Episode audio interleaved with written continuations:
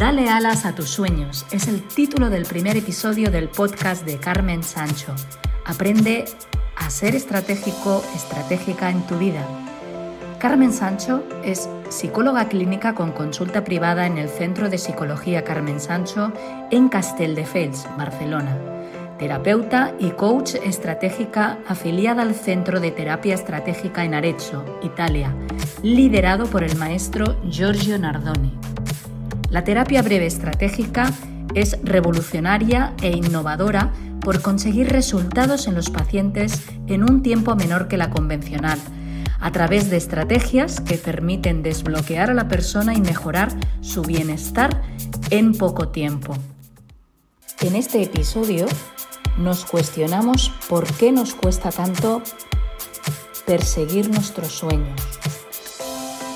Carmen Sancho nos ayudará y nos propondrá ejercicios prácticos para poder salir de nuestra zona de confort y así encontrar cuál es el primer paso que tenemos que dar para ir tras ellos. Y tras esta breve introducción, damos paso a Carmen Sancho. Bienvenida.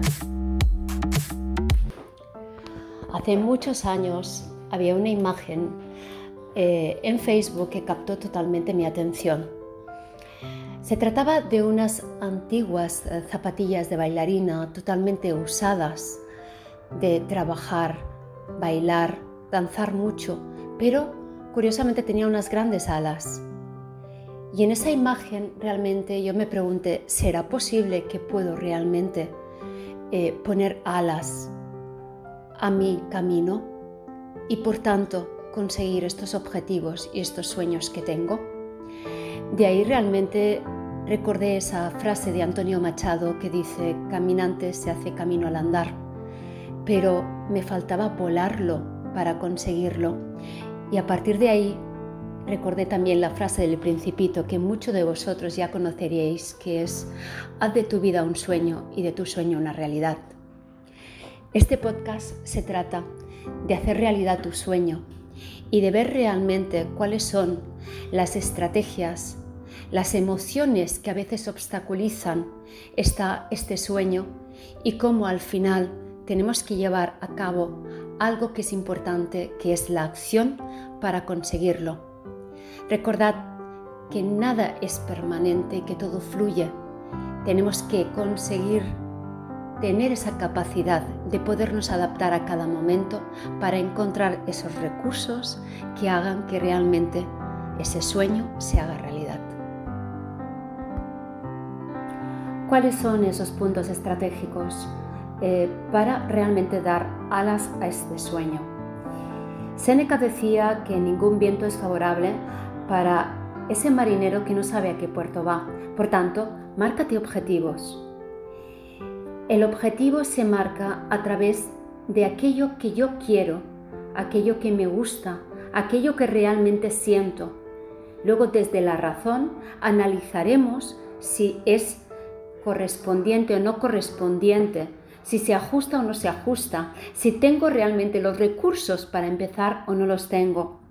Nos marcamos un objetivo, objetivo realista, aunque sea un objetivo a corto plazo, ese objetivo me dará paso a otro objetivo, que marcará otro objetivo, que marcará otro objetivo.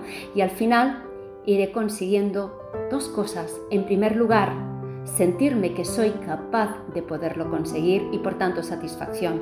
No olvidemos que aquí hay una emoción implícita, que es el dolor, el sufrir. No hay ningún objetivo que se marque que no conlleve obstáculos de nuestro camino y por tanto tengamos que sortear estos obstáculos, sufrir un poquito para poderlos conseguir. ¿Qué es la segunda parte importante a saber? Que para llegar a este objetivo tenemos que establecer un hábito, unas rutinas, rutinas flexibles que no nos rigidicen, que de manera constante las podamos hacer para que al final nuestro objetivo se vaya acercando. El objetivo que se amolda realmente a quién soy yo. Muchas veces hay emociones como el miedo que nos obstaculiza, el miedo a no conseguirlo, el miedo a no estar a la altura, pero recuerda que lo más importante del miedo es que si lo evito, al final se convierte en un problema y si lo afronto, se convierte en coraje. Al final, el valiente es aquel que hace las cosas con miedo, pero las lleva a cabo. Recuerda que el valiente no es aquel que tiene miedo, sino aquel que realmente puede conquistar el miedo. Y eso es fundamental cuando realmente has marcado ese objetivo que tanto deseas llegar. Por otro lado, cuidado con quien mucho abarca, poco aprieta. Cuando nos pasamos de quererlo hacer todo, de ese exceso de control que nos lleva a perder el control, establecemos expectativas reales respecto a aquello que podemos hacer cada día. Marcamos pequeñas prioridades, pequeños objetivos diarios a ser hechos, para ser eficientes, sabiendo que el mayor grado de eficiencia es saberme ocupar para saberme desocupar, hacer una cosa detrás de otra. Otra de las cosas fundamentales para alcanzar tu sueño me recuerda realmente a un antiguo libro eh, de la Universidad de Harvard, muy pequeñito, un libro blanco con letras doradas que captó realmente mi atención en una librería y que se llama Autenticidad. Qué difícil ser auténtico. Es como cuando nos piden que seamos espontáneos. Ser auténtico me lleva a no serlo, a generar realmente una confusión, un caos en mi mente. Pero básicamente, si transportáramos la palabra de autenticidad por esencia, a lo mejor la entenderíais mejor. ¿Quién eres tú? ¿Qué es lo que realmente se adapta a ti? Porque al final, este objetivo, este sueño, tenemos que adaptarlo a nosotros mismos.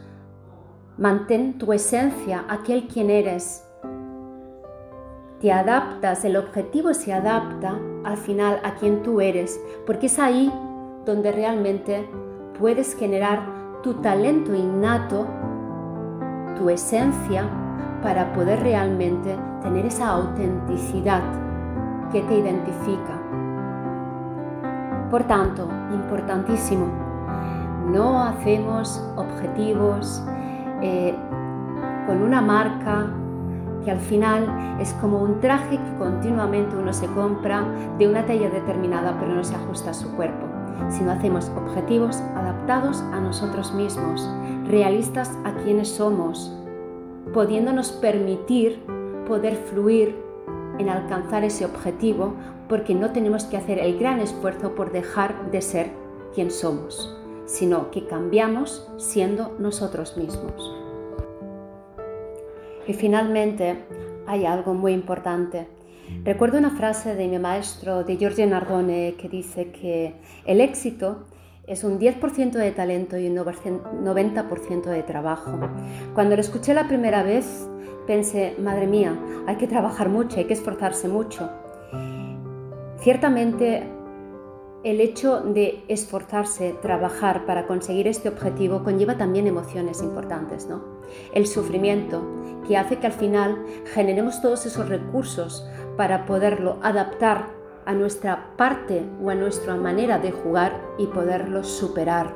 Y que al final hace que sepamos readaptarnos continuamente en el camino para encontrar esos atajos para poder llegar antes a nuestro objetivo o incluso la frustración, el hecho de caerme y levantarme y volverme a caer y volverme a levantar.